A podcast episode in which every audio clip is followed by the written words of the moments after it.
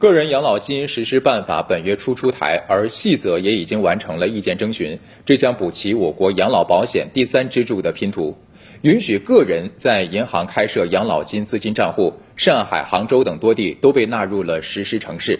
他能投资哪些产品？现在准备情况如何呢？我们来看记者的探访。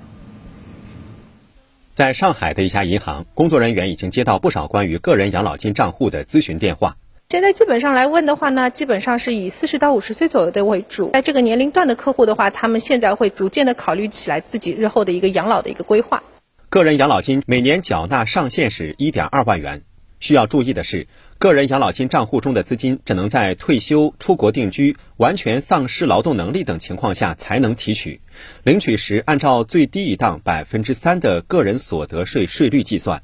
这些钱不仅可以自主购买符合规定的储蓄存款、理财产品、商业养老保险、公募基金等金融产品，同时每年还可以为您节省三百六十到五千四百元不等的个人所得税支出，实现投资养老省钱一举三得。